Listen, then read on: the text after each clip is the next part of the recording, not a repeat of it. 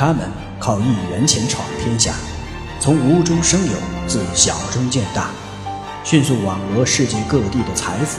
他们集中力量，勇于冒险，敢为人先，攻城掠地，战无不胜。不一样的温州人，带给你不一样的商业逻辑。欢迎您收听由喜马拉雅出品、北海听云播讲的有声书《不一样的温州人》。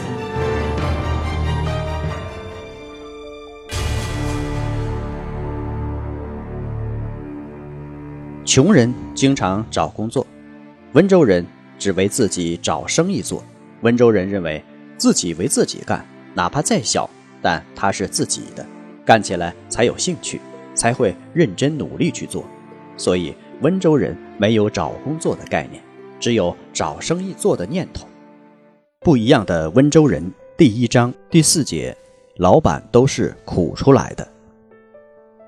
不一样的思维，穷人，人之命天注定。胡思乱想也没用。我现在的工作挺好的，没必要去吃大苦、受大罪。我为什么要去吃苦创业呀？温州人，一个人无论做任何事情，都要花费一番苦功。只有经过无数血汗、苦累和功夫磨砺后，才能成为一个成功的人物。不经历风雨，怎能见彩虹？任何一种本领的获得。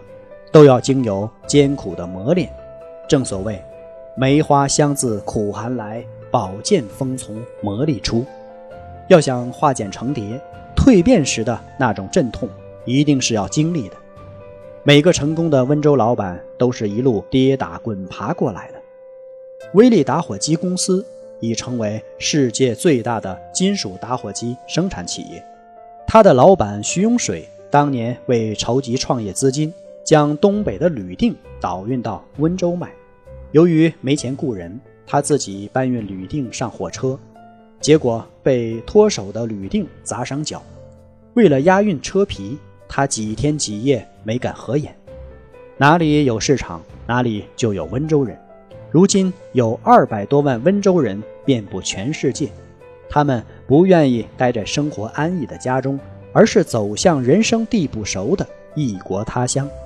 面临着无法预料的困难与艰辛，甚至生命危险，他们忍受着孤独寂寞，忍受着夫妻骨肉分离的痛楚。二十世纪八十年代中期，市场经济政策刚刚开放，温州人就外出打工做生意。二十年来，这些远离故乡的棉花郎、修鞋匠、钥匙大王等人，不仅挣到了血汗钱，而且。在市场经济的大潮中，学会了经商的基本法则。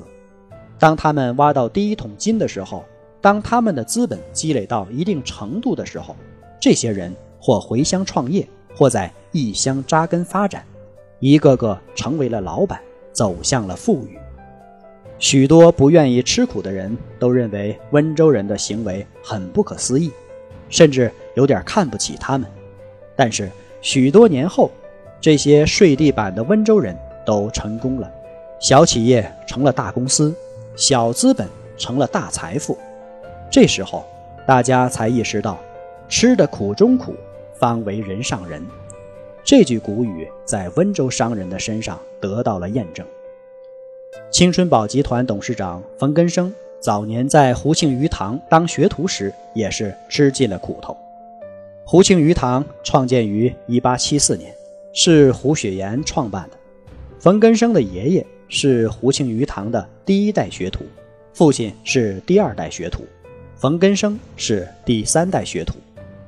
胡庆余堂的学徒要练的基本功很多，望、闻、问、切都要学。仅是中药整泡这一项，就得学习原料的挑选、整理、干燥、炒、灼、飘、断、飞、洗、去毒。以及配伍的方法，而这些基本功的学习都要在三年内完成。冯根生是胡庆余堂的关门弟子，除了学做生意，他还必须做一些杂活，诸如擦柜台、扫院子、给师傅打水盛饭等。谈起在胡庆余堂做学徒时所受的苦，冯根生说：“做学徒是很苦很苦的，学徒三年期间不准回家，平时早上五点钟起床，晚上十点钟才能睡觉。早晨起来干的第一件事儿就是先认两个小时的中药，认药的数量是每天增加两种，一年七百二十种，三年下来就是两千多种。要知道它的产地，它的药性。”比如是寒性、热性的，还是温性、凉性的？如此学下来，所有的中草药都在你的脑子里。这个要治什么病，配什么方，就全知道了。认完中药就开店门、擦柜台，什么活都要干，一直忙到晚上七点关门，然后再认药，直到晚上十点才能睡觉。其实。睡也是睡不踏实的，因为药店是二十四小时接药方。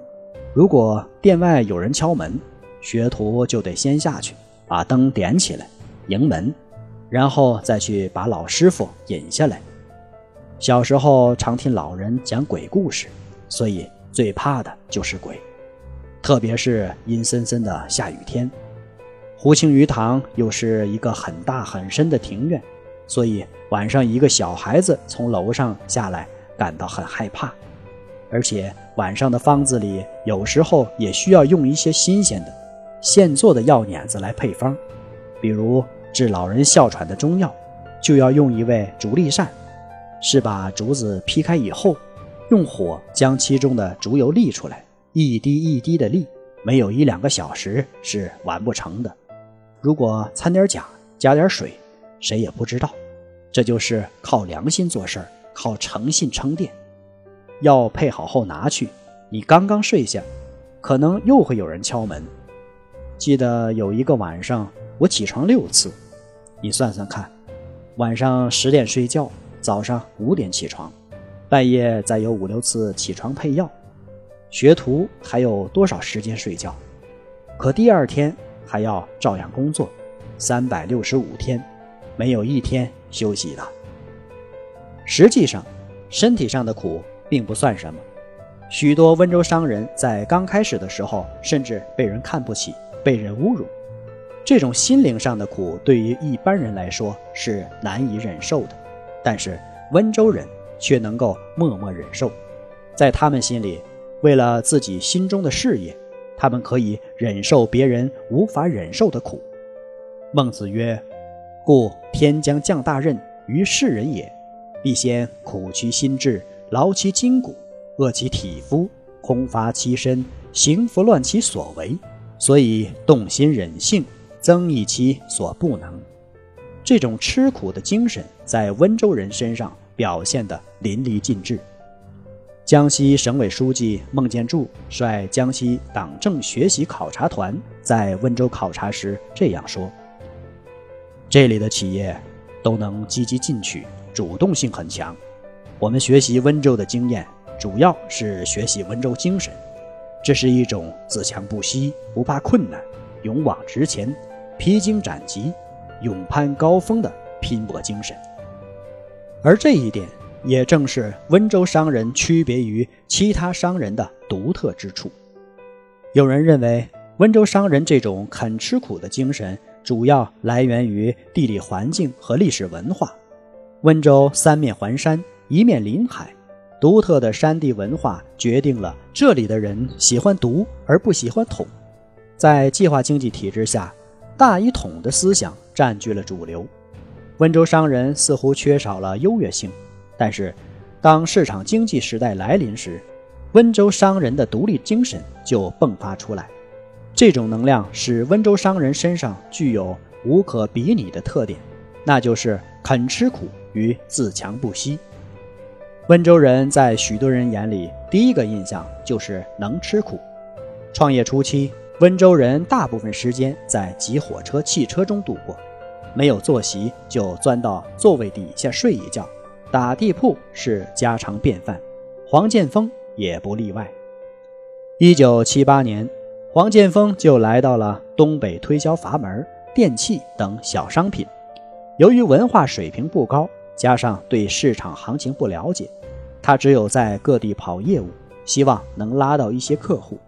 冬天的北方气温已经降到零下三十摄氏度，他也坚持在外跑业务，路上形单影只。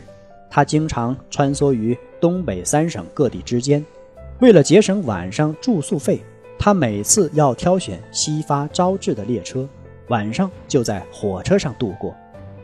一九八四年，黄建峰在哈尔滨租了一个固定柜台做电器销售，结束了六年的游击生涯。随后，温州人善于抢占商机的天性再一次在他身上得到体现。当时。就在人们纷纷踏进流通领域时，手头有创业资金的黄建峰，在1998年正式退出经营了二十年的流通行业，独辟蹊径搞农业产业化，斥巨资成立了黑龙江省青港富海玉米制品有限公司，生产食用酒精。1999年和2001年，黄建峰分别收购两家停产多年的国有制糖厂。而这两家国有企业共有员工两千四百多名，黄建峰没有让一名工人下岗。这两家制糖厂的复活，保证了当地提供生产原材料的近十万农产的收入。温州模式并没有什么秘密，它之所以取得成功，是将人们深藏在心底的强烈创业致富欲望充分释放出来，并成功的运用在市场经济当中。有耕耘就有收获，一个急切渴望成功却又总与成功无缘的人，无需怨天尤人，不妨先问问自己：你是否付出了超越常人八倍的辛苦？世间事无大小，总要有人去做。成功并不是一时的，它的关键是靠平时的准备与辛勤开垦。有的人凭着吃苦耐劳的精神，在平凡岗位上做出了。不平凡的业绩，而有的人手捧着金饭碗，却需要向别人讨饭吃。个中的差异值得我们细细去品味。感谢您的收听，我们下一节再见。